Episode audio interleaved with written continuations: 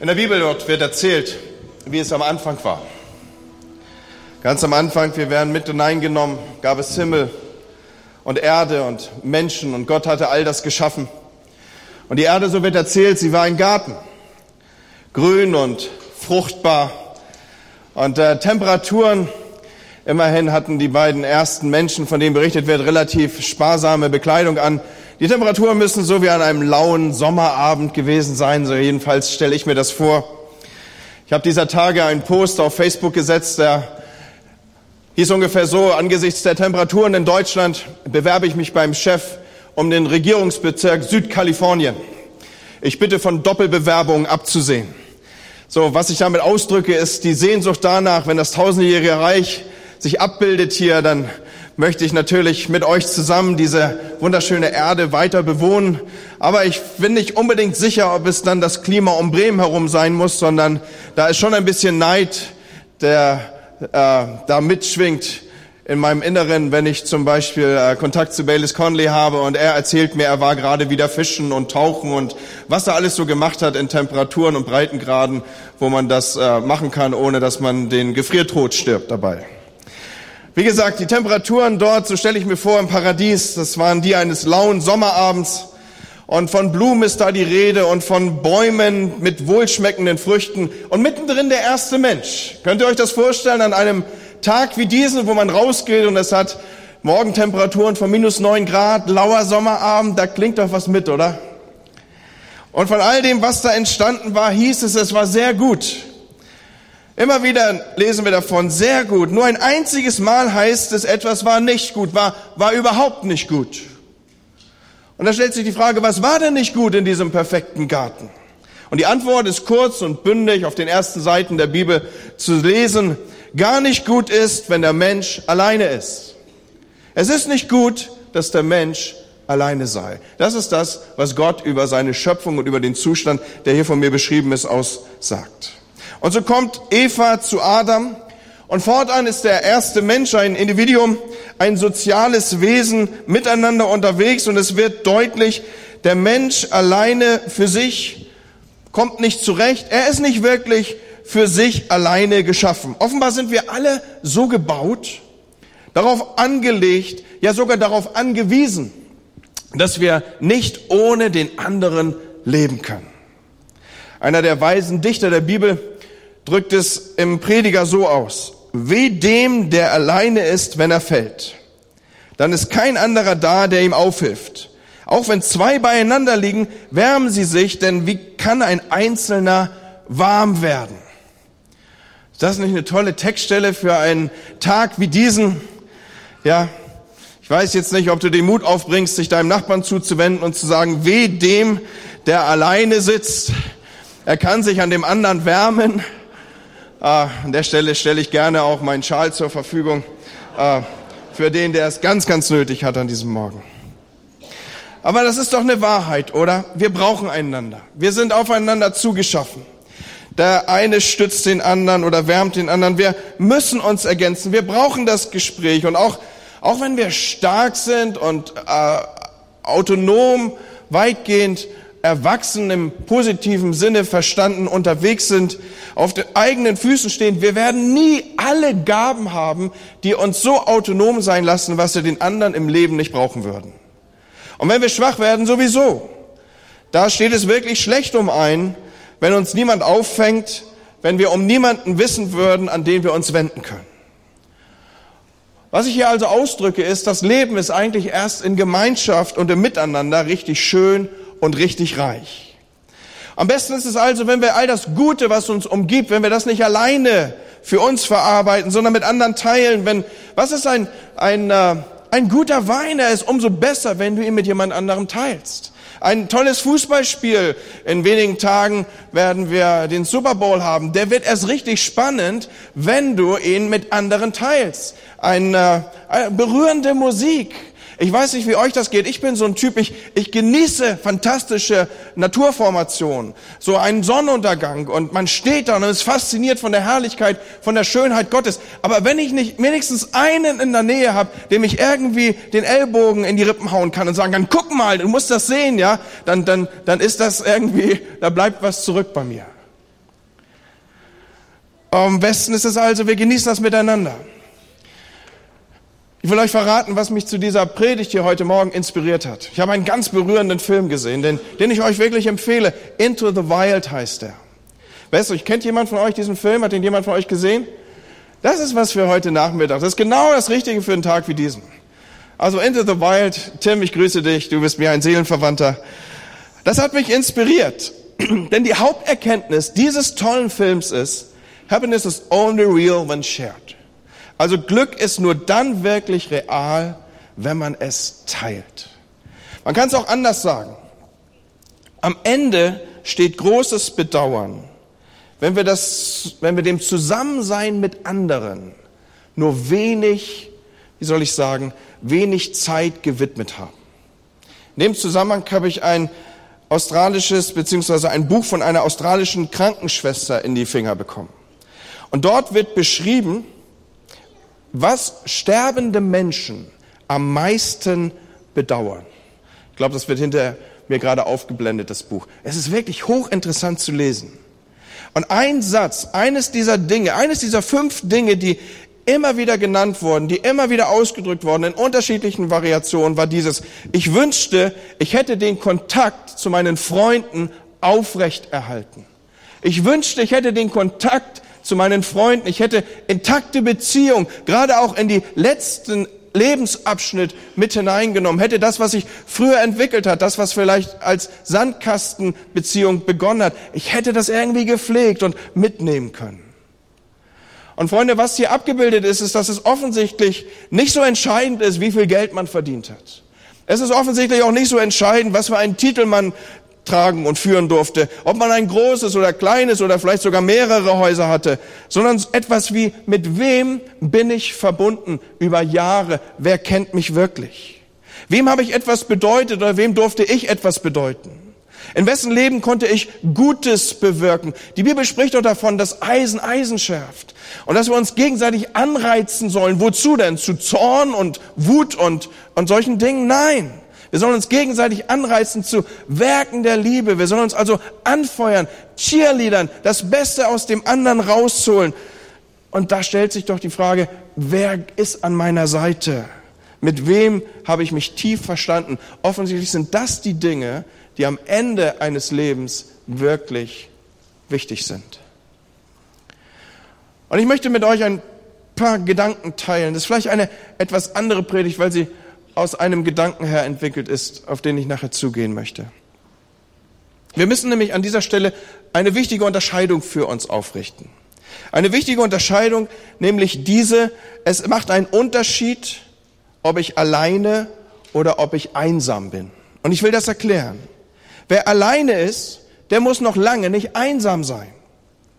Machen wir das mal konkret, damit das greifbar wird für euch heute Morgen. Nehmen wir zum Beispiel einen Single. Der ist nicht automatisch einsam, nur weil er alleine ist. Er oder sie kann hervorragend vernetzt sein, kann ein unglaublich reiches Leben in fantastisch abgebildeter Gemeinschaft leben. Und auf der anderen Seite, das andere Extrem kann dieses sein, dass ich vielleicht sogar verheiratet bin, aufs engste verbunden mit einem Partner, mit einer Partnerin. Und in dieser gemeinsamen Verbundenheit kann ich doch tief einsam sein. Nämlich dann, wenn ich wesentliche Dinge des Lebens nicht teile, wenn Vertrautheit und Nähe sich in dieser Beziehung nicht abbildet. Also Alleinsein und Einsamkeit sind unterschiedliche Dinge. Und ich führe das weiter aus. Alleinsein ist ein Zustand. Ich bin an einem Ort und kein anderer ist mit mir dort. Einsamkeit ist kein Zustand. Einsamkeit ist ein Gefühl, ist ein Schmerz, ist eine Empfindung, die Empfindung von Mangel, von Isolation und eben auch von der eben schon angetippten Verlassenheit. So, allein sein, das kann man ja auch mal richtig genießen. Also ich stelle mir äh, so eine Mama von zwei, drei Kindern vor und äh, die wacht morgens auf und dann steppt schon der Bär im Kinderzimmer, ja. Irgendwie haben die Kleinen das geschafft, die Gitterstäbe, die ihnen zumindest natürliche Begrenzungen sein sollten, zu überwinden. Und äh, man, die haben sich so richtig ausgelebt. Ich wüsste jetzt Szenen zu beschreiben, da könnte Film mir zur Seite springen, das tue ich aber nicht.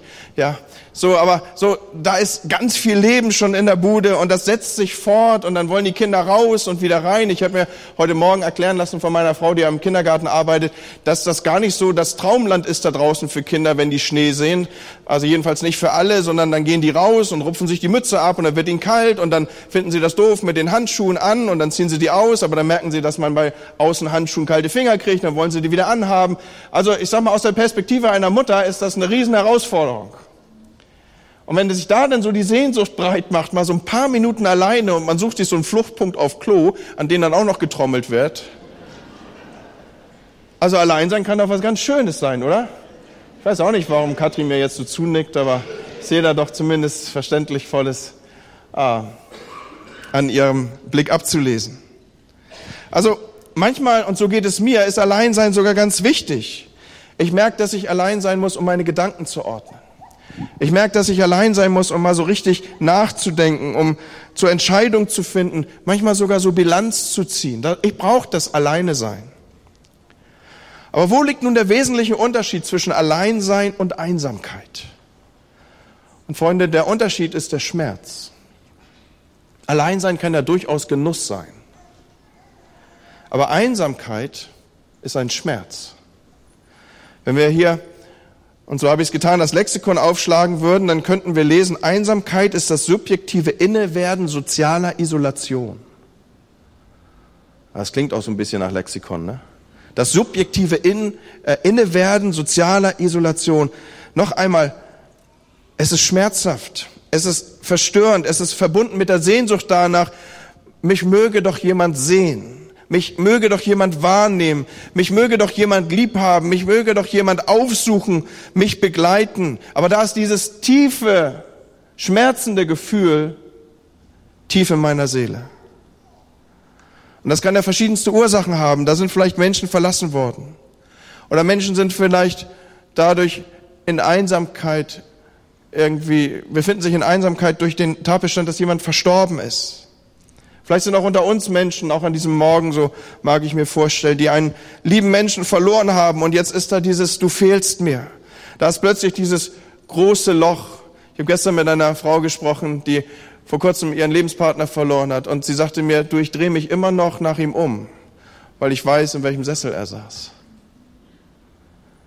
Aber Freunde, Menschen können auch einsam sein, die wir uns gar nicht vorstellen. Mancher Student zum Beispiel kann mit Hunderten im Seminar sitzen, im Seminar sitzen, in der Mensa sitzen und trotzdem einsam sein. Das fühlt man irgendwie als einen Schmerz. Ich bin unter anderen, aber ich bin, ich, ich, ich habe wirklich niemanden. Und da ist keiner, der im tiefen Kontakt zu mir steht. Und manchmal haben wir vielleicht gar keinen Blick dafür, dass der oder jener einsam sein könnte. Ich denke an Menschen mit großer Verantwortung, vielleicht in Firmen, an der Spitze wird die Luft dünn, Leute. Das sind oft ganz einsame Leute. Da ist jemand für alles oder für das meiste zuständig oder verantwortlich. Aber wer sieht schon den Menschen hinter der Führungsaufgabe? Als ich mich damit beschäftigt habe, und das hat mich irgendwie nicht mehr losgelassen, dieser Gedanke, da bin ich auf die Psychologin Doris Wolf gestoßen. Und sie beschreibt Einsamkeit in verschiedenen Intensitäten. Sie sagt, da gibt es diese Einsamkeit, die aus einer vorübergehenden Krise sich entwickelt. Da ist zum Beispiel der Todesfall in der Familie und jetzt ist man für eine gewisse Zeit einsam oder nach einem Umzug oder nach einem Wechsel der Arbeitsstelle oder das letzte Kind verlässt das Haus. Diese Einsamkeit kommt und sie geht auch wieder. Aber manchmal bleibt Einsamkeit auch und verändert den Menschen. Und wer so vereinsamt, der zieht sich zurück, der verlernt, gesellig zu sein, der verlernt, unter Menschen zu sein und der traut sich auch Menschen gar nicht mehr an.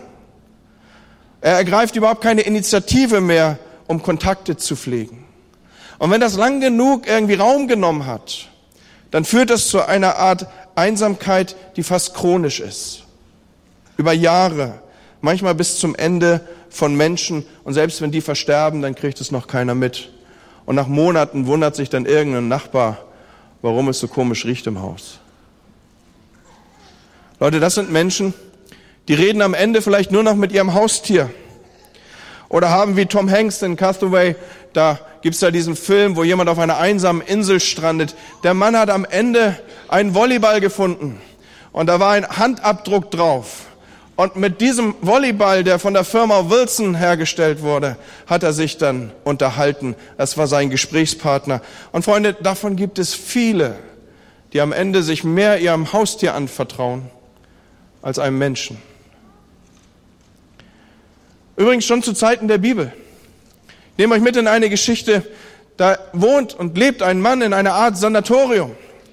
Das ist sogar ein richtig idyllisches Plätzchen in einer Gegend, wo es wenig Grün gab. Lebt er an einer Art, an einer Art See. Die Bibel benennt es gelegentlich auch als Teich. Und er ist umgeben von vielen Menschen. Und das ist jetzt nicht so, dass er da so eine kurze Stippvisite macht und er taucht da mal so auf, sondern die Bibel berichtet davon, dass er 38 Jahre lebt an diesem Ort. Und dann kommt Jesus hier rein. Und er spricht ihn an. Und wisst ihr, was dieser Mann sagt? Er sagt, ich habe keinen Menschen.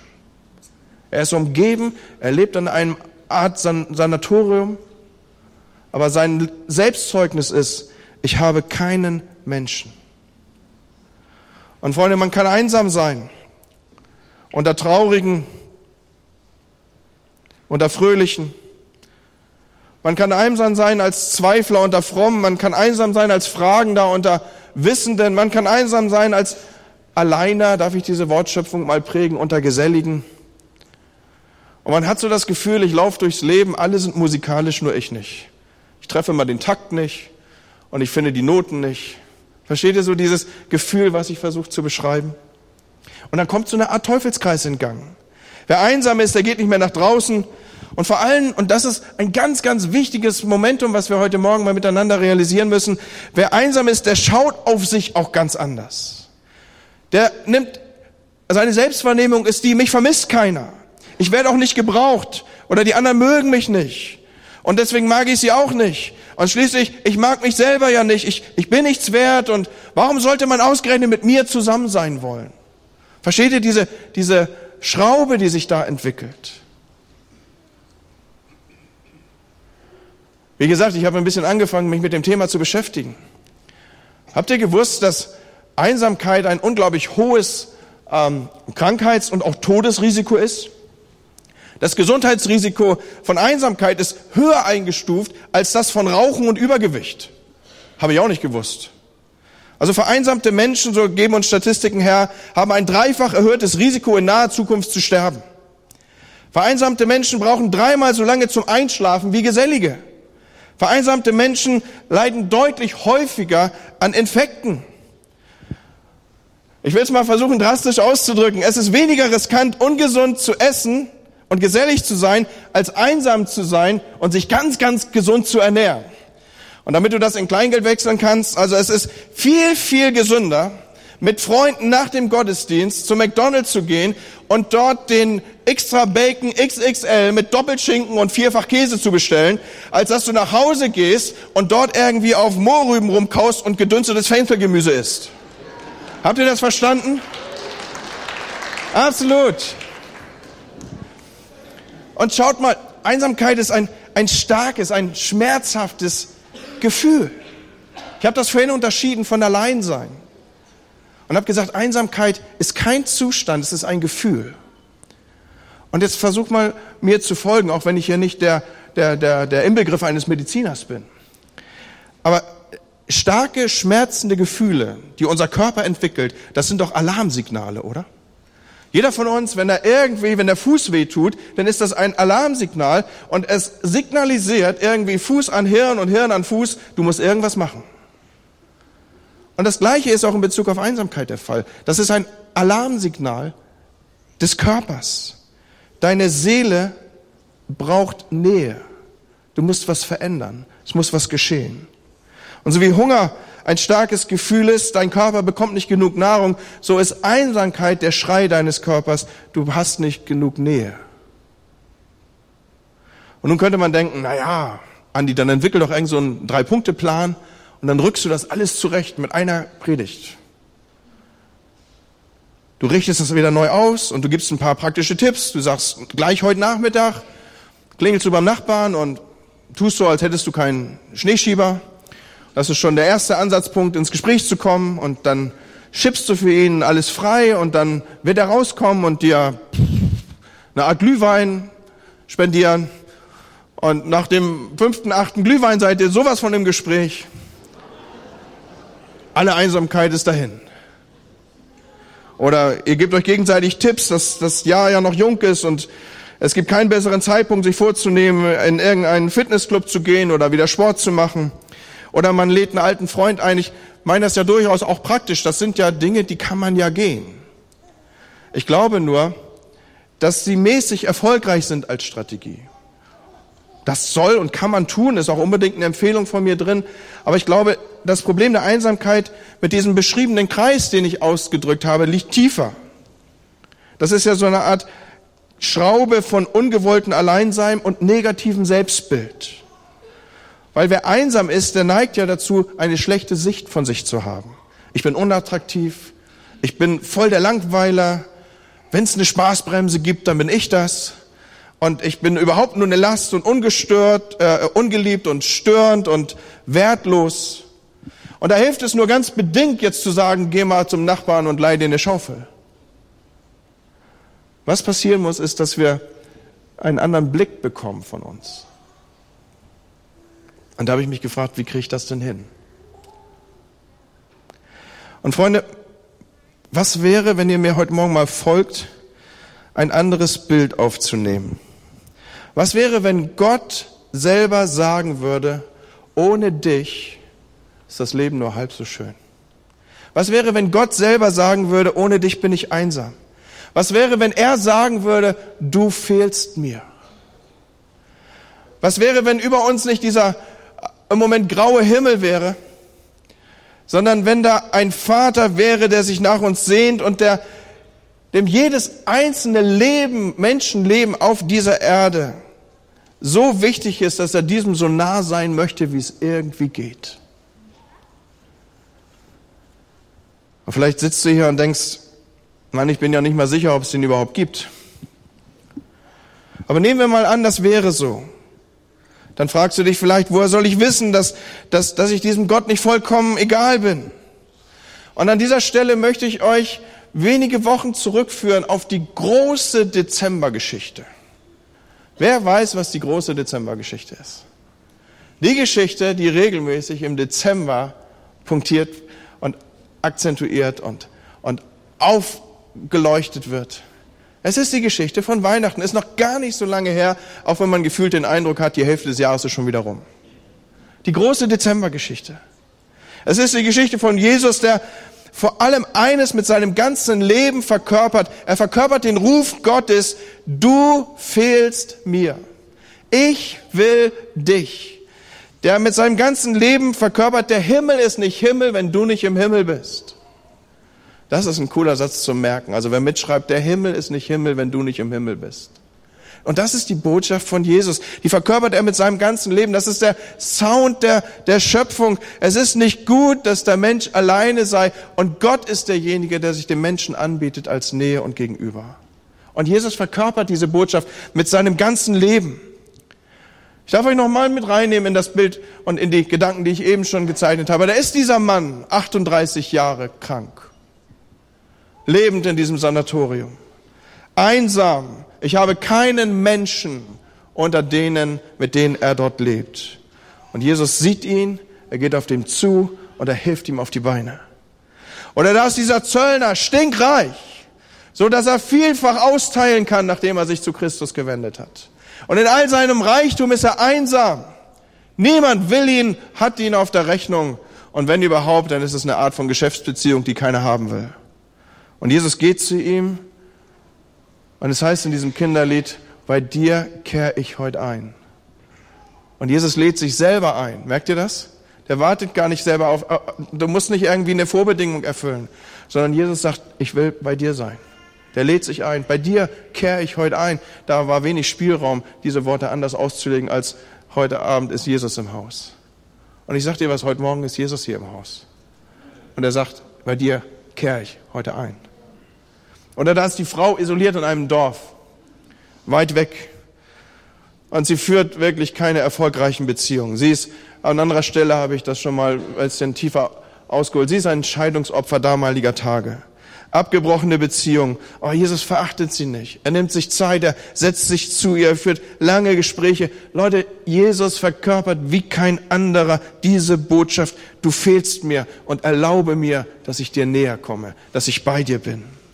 Und auch wenn du dich wertlos fühlst oder unattraktiv bist in deinen Augen, in meinen Augen bist du das Kostbarste dieser Welt. Das Kostbarste. Und ich will dich in meinen Armen halten. Oh Mann, ich weiß nicht, ob ich mich wirklich reindenken kann in dich. Da sitzt du hier vielleicht und sagst, ja, Jesus hat gut reden. Der war ja ständig umgeben von Leuten. Mann, der hatte zwölf Freunde, die dauernd mit ihm durch die Gegend zogen, durch dick und dünn, ein Freundeskreis, Männer und Frauen und die haben Abenteuer und hast du nicht gesehen und Sturm und Wunder und na, wenn das nicht zusammenschweißt. Aber Leute, das ist nur die halbe Wahrheit. Die letzten Tage seines Lebens hat, ist Jesus durch tiefe Einsamkeit gegangen. Seine Freunde verstanden ihn auf einmal nicht mehr. Das ist eine ganz tiefe Form von Einsamkeit. Wenn die, die nah an dir dran waren, wenn die, die du lieb hast, wenn die, die das Leben mit dir geteilt haben, auf einmal nicht mehr verstehen, was du tust. In Jesu Fall haben sie ihn sogar in Stich gelassen, einer nach dem anderen und alleine, einsam geht Jesus die letzten Stationen seines Lebens, verurteilt, weil so viel Erbarmen für die Mächtigen der damaligen Tage überhaupt nicht vorstellbar war. Und dann haben sie ihn einsam und langsam einen qualvollen Tod sterben lassen. Meinst du, Jesus versteht nichts von Einsamkeit, der versteht eine Menge von Einsamkeit. Der weiß genau, wie es dir geht. Er hat es ausgekostet bis zum letzten Atemzug, dieses schmerzhafte Verlassensein, diese absolute Isolation, ohne tröstende Worte, ohne helfende Hand im letzten Moment. Am Ende ist es sogar so, dass er ausdrückt, Gott, du hast mich verlassen. Und ich glaube, wir können uns in dieser geistlichen Dimension überhaupt nicht vorstellen, was für eine Einsamkeit nach unserem Herrn gegriffen hat. Und wenn es so etwas gibt wie einen dunklen Fluch, der auf dieser Menschenwelt liegt, dann ist Jesus durch diese Hölle gegangen und hat sie für dich erduldet. Und weißt du was, wenn du Einsamkeit erlebst, dann ist Jesus lange da. Und er sagt, ich weiß, mein Freund, ich weiß genau, was du durchmachst und ich weiß, wie es dir geht. Und dann sagt er, komm, du musst nicht einsam sein. Ich gebe dir ein unverbrüchliches Versprechen. Ist ja meine erste Predigt, die ich in diesem Jahr hier halte. Leute, er gibt uns ein unverbrüchliches Versprechen, nämlich ich bin alle Tage bei euch. Gibt es irgendwie eine Spur von Begeisterung an dieser Stelle? Ich bin alle Tage bei euch. Ich bin alle Tage bei euch. Ich werde an deiner Seite sein. Ich bin für dich durch, durch diese Tiefen gegangen. Ich habe diesen Fluch getragen, den musst du nicht tragen. Und ich möchte an der Stelle handfest werden, damit du das mitnehmen kannst, auch in deinen Alltag. Ein, zwei Hinweise nur. Du musst in deinem Alleinsein, wenn du vielleicht zurückgehst in deine Wohnung oder in Momente, wo du in diesen Dingen, diesen Dingen ausgesetzt bin, die ich an diesem Morgen hier beschreibe, da musst du nicht, du musst nicht mit deinem Haustier reden. Und schon gar nicht mit deinem imaginären Volleyball, den du dir irgendwo hinstellst. Sondern du fängst an, mit ihm zu reden. Und Leute, jetzt werde ich ganz praktisch. Ich meine das so, wie ich das sage. Du fängst an, mit ihm die Dinge zu besprechen. Und vielleicht ist es für dich am Anfang so, du bist da irgendwie Mutterseelen allein und jetzt denkst du, oh, jetzt fange ich schon an, mit mir selber zu reden. Jetzt geht das schon los. Jetzt ist es soweit. Jetzt werden gleich die weißen Männer klingeln und mich abholen. Ich bin von allen guten Geistern verlassen. Jetzt rede ich schon in dieser Weise. Und vielleicht rufst du auch, Gott, warum hast du mich verlassen? Und es scheint, als betest du nur bis zur Zimmerdecke. Aber dann ganz allmählich und glaub mir, wenn du das tust, dann wird deine Stille etwas durchbrechen und zwar diese, dieses tröstende Wissen, ich bin nicht alleine.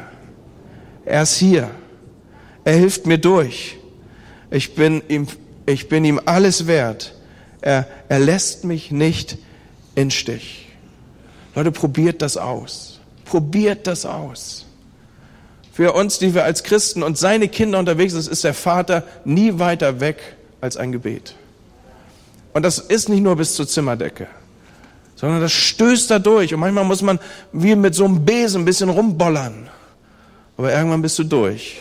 Und dann macht sich, dann macht sich das, die, diese Gegenwart Gottes breit. Und du weißt einfach, er ist da. Ist echt ein praktischer. Du musst das ausprobieren. Wenn du das, wenn du das nicht kennst, dann fehlt dir echt was. Und der andere Hinweis ist der, Gott hat eine Idee gegen Einsamkeit. Und ich glaube, du kennst sie. Du weißt, was Gottes Idee gegen Einsamkeit und Isolation ist. Es ist die Gemeinde, Leute. Die Gemeinschaft von Menschen, die Jesus suchen und die bereit sind, sich ihm anzuvertrauen. Fehlbare Menschen, es sind Junge, es sind Alte, es sind Frauen, es sind Männer, es sind Frohe, es sind Traurige, Wohlhabende, Reiche, Alleiner und Gesellige, also so Extro- und Introvertierte, was auch immer dir da begegnet, aber am einen sind sie vereint. Wir wollen nicht alleine bleiben. Wir stehen zusammen, weil Jesus das so will. Wir sind immer auch in einen Leib, in eine Gemeinschaft gestellt und getauft. Und so hat jeder seinen Wert. Dafür gibt es Gemeinde, dafür gibt es Kirche, dafür gibt es die FCB, dafür gibt es die Kleingruppen, von denen Michi heute Morgen schon gesprochen hat, dafür gibt es Dienstgruppen, in denen man sich findet. Und ja, es ist nicht alles gut. Es ist auch noch nicht so perfekt, wie ich es hier wünschenswert abbilde. Es ist nicht so, dass jeder, der zu uns kommt, das auch schon in der Tiefe erlebt. Aber Leute, wir arbeiten dran. Wir arbeiten dran und wenn es Rückschläge und Trainingsrückschläge gibt und was auch immer, das Ziel ist klar, wir wollen dahin und wir möchten, dass jeder sein Zuhause hat. Und so möchte ich dich einladen, dass du Teil davon wirst, dass du hier nicht durch die Kirche gehst, ohne dass du darum weißt, dass du in irgendeiner Form von Kleingruppe eingebunden bist, sei es Dienste oder sei es diese Art von Kleingruppen, die sich in Häusern oder hier in der Gemeinde treffen. Und das kann heute Nachmittag nach dem Gottesdienst schon gleich losgehen. An einem, an einem Sonntag wie diesen, wo es draußen grau und kalt ist, da lade ich dich ein, hier total ungesunde und heftig süße Kekse zu essen. Die sind Hammer, die Dinger hinten am Kaffee. Und da, da gehst du hin und du holst den Kaffee dazu und du blickst dich um. Und äh, vielleicht hältst auch noch einen Keks hoch oder was auch immer das Signal sein kann. Und der Rest der Kirche, der hört jetzt gut zu, der sieht das als Signal und sagt, darf ich dein Keks gegenüber sein? Oder was auch immer. Es sind schon Ehen auf diese Art und Weise entstanden, Leute. Also lasst uns das nehmen und versuchen. Nicht alleine bleiben. Und ich will zu Ende kommen mit einer kleinen Geschichte. Ich weiß nicht, ob ihr das mitbekommen habt. Das ist, nehme euch ein paar Wochen äh, zurück. Da ging durch die Presse Folgendes. Eine junge Kanadierin hat sich auf den Weg gemacht Sie beschloss mit einem Ruderboot, ganz alleine mit einem Ruderboot, den Atlantik zu überqueren. Habt ihr das irgendwie mitverfolgt? Von Halifax in Kanada wollte sie bis an die französische Küste.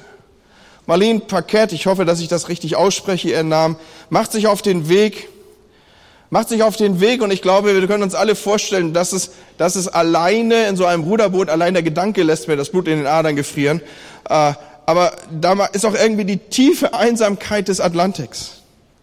Und es läuft von Anfang an nicht gut für sie. Es gibt ganz, ganz schwierige Strömungen und sie kann ja nur mit Muskelkraft dagegen anarbeiten. Sie verliert große Teile ihrer Ausrüstung. Nach 83 Tagen treibt sie völlig aufgerieben nach einem großen Sturm auf dem Ozean verzweifelt und hoffnungslos alleine. Und sie funkt nach Kanada, dass sie Hilfe braucht. Weit und breit ist kein Schiff in der Nähe dort, wo sie sich gerade aufhält und durch Strömung abgetrieben ist. Aber etwa 100 Meilen weg, nachdem sie den Funkruf abgesetzt hat, wird dieses sichtbar, fährt die Queen Mary 2. Kennt jemand von euch die Queen Mary 2? Eines der größten Superliner, die wir haben. 100 Seemeilen weg, auf dem Weg von New York nach Southampton, voll mit Luxustouristen, ich würde mal sagen, im fortgeschrittenen Alter. 1200 Gäste an Bord, 23 Stockwerke hoch, 350 Meter lang, eines der größten Kreuzfahrtschiffe dieser Welt. Und schaut mal mit mir zusammen einen kleinen Film an.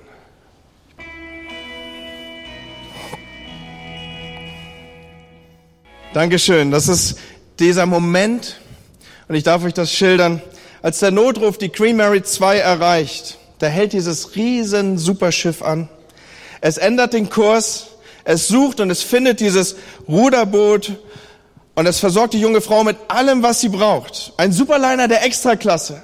ändert seinen Kurs für eine einsame Frau, die irgendwo mitten in der Einsamkeit des Atlantiks treibt.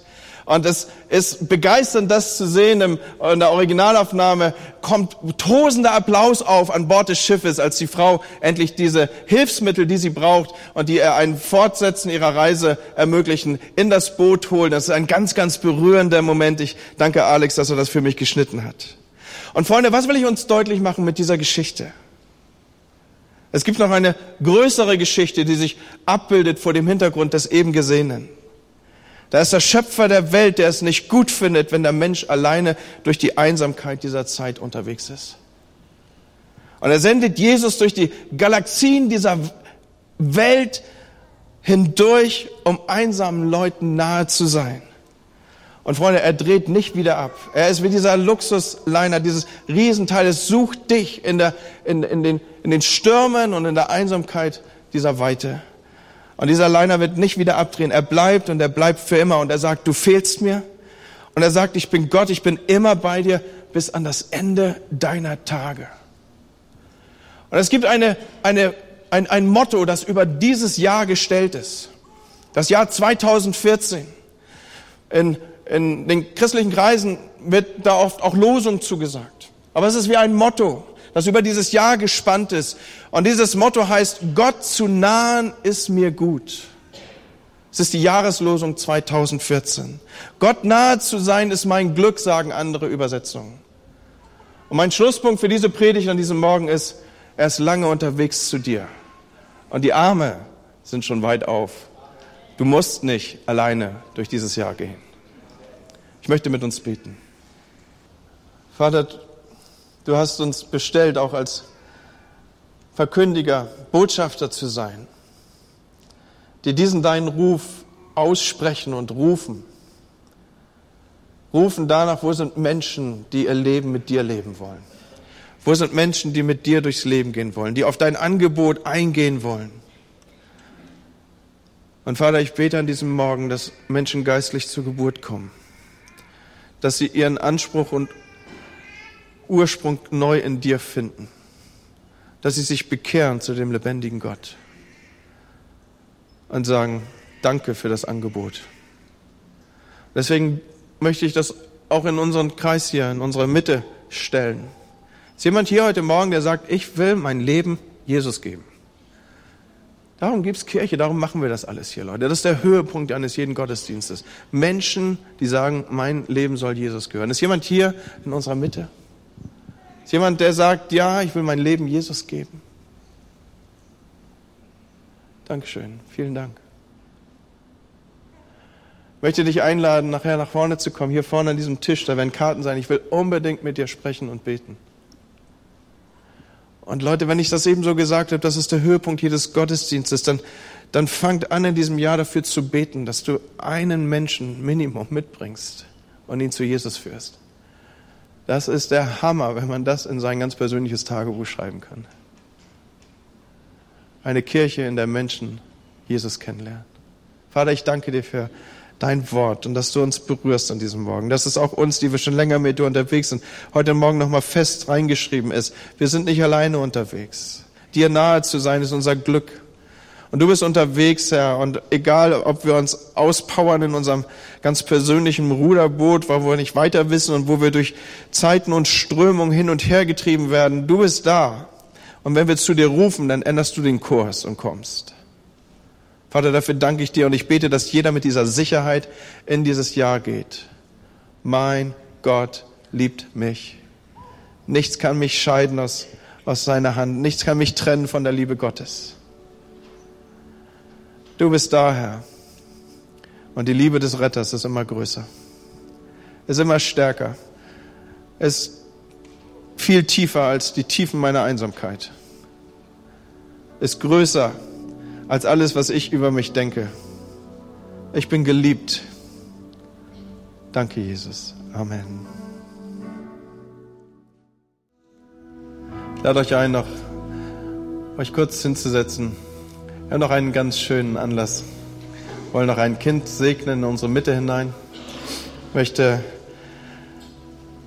Bennett Tom Gülze bitten, dass er zu mir nach vorne kommt und er Ihr werdet gleich sehen, das kann er nur, indem er seine Eltern und Geschwister mitbringt. Wir haben einen Vers für Tom, beziehungsweise für Bennett Tom. Nennt ihr ihn mit Doppelnamen oder? Nee, mit Bennett. Bennett. Und er korrespondiert, wie ich sehe, auch mit dem, was wir heute Morgen schon geteilt haben. Ich lasse dich nicht in Stich, Bennett. Nie wende ich mich von dir ab. Sei stark und mutig. Das ist klasse, oder? Ich denke, seine Begeisterung hält sich in diesem Moment noch in Grenzen, aber das darf sich ja entwickeln. Ich lasse dich nie in Stich, nie wende ich mich von dir ab. Sei stark und sei mutig. Ja, wir wollen mit euch beten, dass Bennett aufwächst und einfach Gott ganz früh kennenlernt. Wir wollen mit euch beten, dass ihr ganz viel Weisheit habt zur Erziehung, dass alles gut ist, dass es euch gut geht, dass ihr aufwachst und ihr auf euer Familienglück schaut und sagt, wow, das ist toll. Und so gibt es eben dieses kleine Andenken dazu, zu dieser anlässlich der Segnung, eine kleine Urkunde, auch eine erste Bibel. So, ähm, ich habe mir sagen lassen, die werden viel gelesen, so viel gelesen, dass mancher Erwachsener neidisch werden kann, denn diese Bibel sieht oftmals nach wenigen Jahren des Gebrauchs schon sehr zerlesen aus. Also ähm, liegt vielleicht auch ein bisschen an der kindlichen, an dem kindlichen Zugang zu diesem, dieser Bibel. Aber es ist doch gut, wenn wir das so abbilden. Und Gemeinde, was denkt ihr, wenn wir diesen Moment als einen kostbaren nehmen, dass wir zusammen aufstehen und dass wir segnen? Und äh, wenn versucht, Bennett auf den Arm zu nehmen, ich weiß nicht, wird er das begeistert hinnehmen? ich nehme mal das. Bennett, guck mal, wir halten den Papa mal und die Mama mal in der Nähe und wir segnen dich. Sitzt du so bequem? Ja, ich nutze den Moment der Faszination des Mikrofons mal aus, für ihn zu beten, ja? Und Vater, ich segne Bennett in deinem Namen. Ich danke dir für seine Familie, die ihn erzieht auf dich zu, die ihn einbringt in die Gemeinde. Ich danke dir für Menschen, die um ihn sind, die sich ausgedrückt haben, dass sie ihn zu dir hinerziehen wollen, dass sie nicht im Wege stehen wollen. Herr, ich danke dir für auch die erweiterte Familie in dieser Gemeinde. Und Herr, wir segnen diese Familie, wir segnen Bennett und wir legen deinen Namen auf ihn, verbunden damit ist dein Schutz, Herr. Wir legen deine Kraft auf ihn, verbunden damit ist Gesundheit. Wir legen deine Nähe auf ihn, verbunden damit ist, dass er dich früh kennenlernt. Und Herr, darum beten wir, lass ihn aufwachsen zu einem Mann Gottes, der dich früh findet und der sich ausrichtet auf dich. Herr, ich möchte dich einfach bitten, dass er im Sinne des Wortes hier gesegnet, eingesegnet ist, auch in diese Gemeinde, dass er hier Menschen um sich hat, die ihn auf dich hin erziehen und auf dich ausrichten. Und Vater, ich bete für Weisheit und Kraft und Gnade und Geduld und auch im Momente des erholsamen Alleineseins für die Eltern, dass sie immer wieder geben können. Vater, wir segnen Bennett in deinem Namen und weihen ihn dir an diesem Morgen als ein Kind, das ein Geschenk von dir ist und das sich wieder auch zu dir wenden soll. Amen. Amen. Also ich bin schon mal schwer begeistert von ihm. Dankeschön.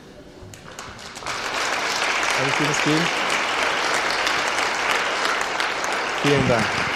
Ja, Dankeschön. Gott segne euch.